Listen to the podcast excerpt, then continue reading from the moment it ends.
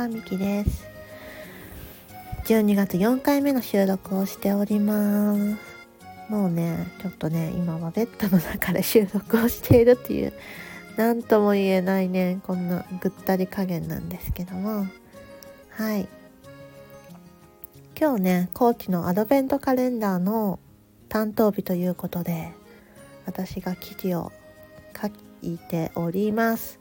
多分この収録を上げる頃にはもう投稿されていると思うんだけども今回のテーマはね正解と不正解というテーマをいただきました。ちょっとねそれの、ね、テーマについてちょっと壁打ちがてら話していこうと思ってます。まずね正解と不正解って言われた時にちょうどね昨日がネイルサロンに行ってきたんですけどもそこでね SNS 運用の話が出たんですよ。SNS 運用って正解何が正解なのかわかんないですよねって言葉をね出してたんですよね、まあ、それを聞いてあ正解欲しいのか。あでも私もなんか求めてしまってるものあるなって気づいたんですよね。そう自分の人生とか選択に正解も不正解もないはずなのになんでその道を教えてほしいとか自分の進む正解を教えてほしいとかって思ってしまうんだろうってはっと思ったんですよ。だって自分の可能性っていろいろある方が嬉しいなって感じてるのになのに選択肢を狭めるような正解を求めているってなんか変だなって思ったんですよ。でそこを自分のね心に今問いかけてるところなんですけどなんで正解を欲しがってるのか？なんでその道が正しいよみたいなものを教えてほしいのかって考えると何ですかね？失敗したくないっていうよりはうん幸せになりたい？そんな感じなのかもしれないよね。うん、こうなったらいいなみたいな未来があってそこにたどり着くための最短地図みたいなそんなものを欲しがってんのかもなーって思いましたね。それで言うとその未来こうなったらいいなって未来が描いていないのに正解を求めるのって滑稽だなって思いましたね。まあこれ私自身に言えることなんですけどだってこうなりたいっていうのがさ今さパッとさイメージできてないんですよいろんなものに対してね。なのに正解を求めてしまっているっていうのはなんか変だなって思いました。なのでそうだな。まず私がすることはうんこうなるぞっていう未来を描くことなのかなって思ってます。自分の未来の物語をね書くって感じかな。あ世代が同じ人はわかるかもしれないですけど昔「未来日記」っていう番組があったんですよ。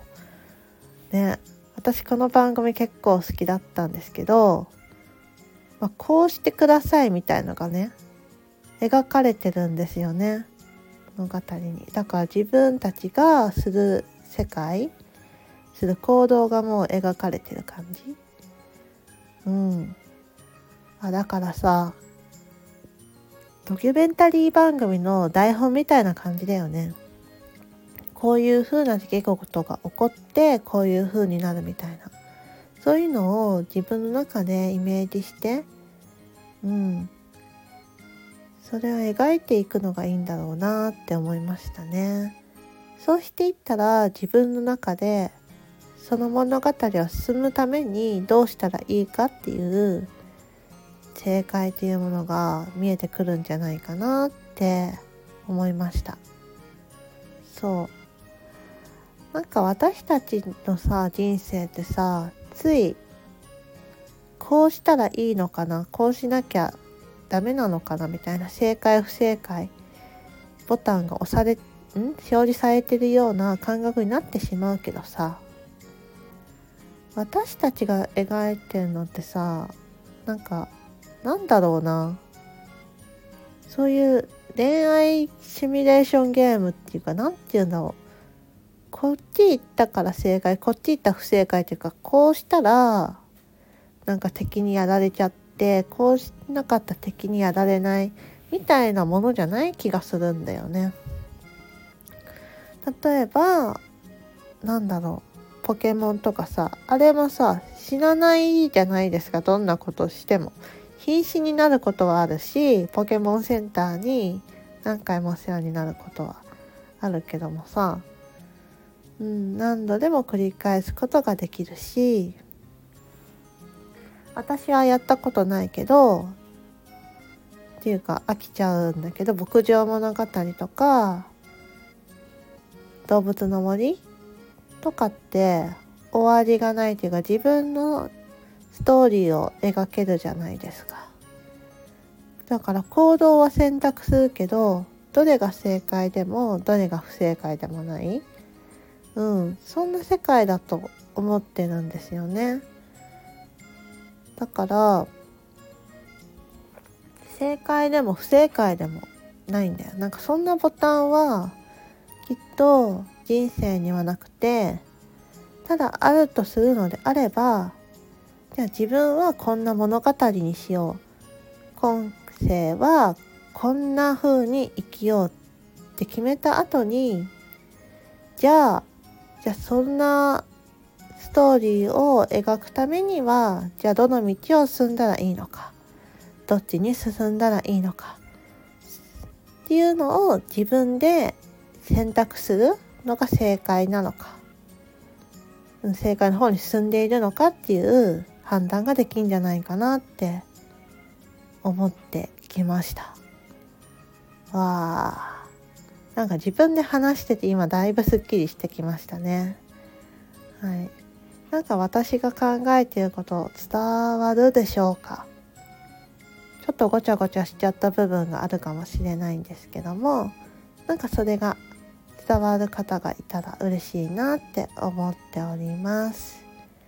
はい。ということでねまあノートにもこの正解と不正解っていうことを書き表そうと思うんですけども何かねちょっと響いた方がいたら嬉しいなって思ってます。はい。それでは聞いていただいてありがとうございました。またね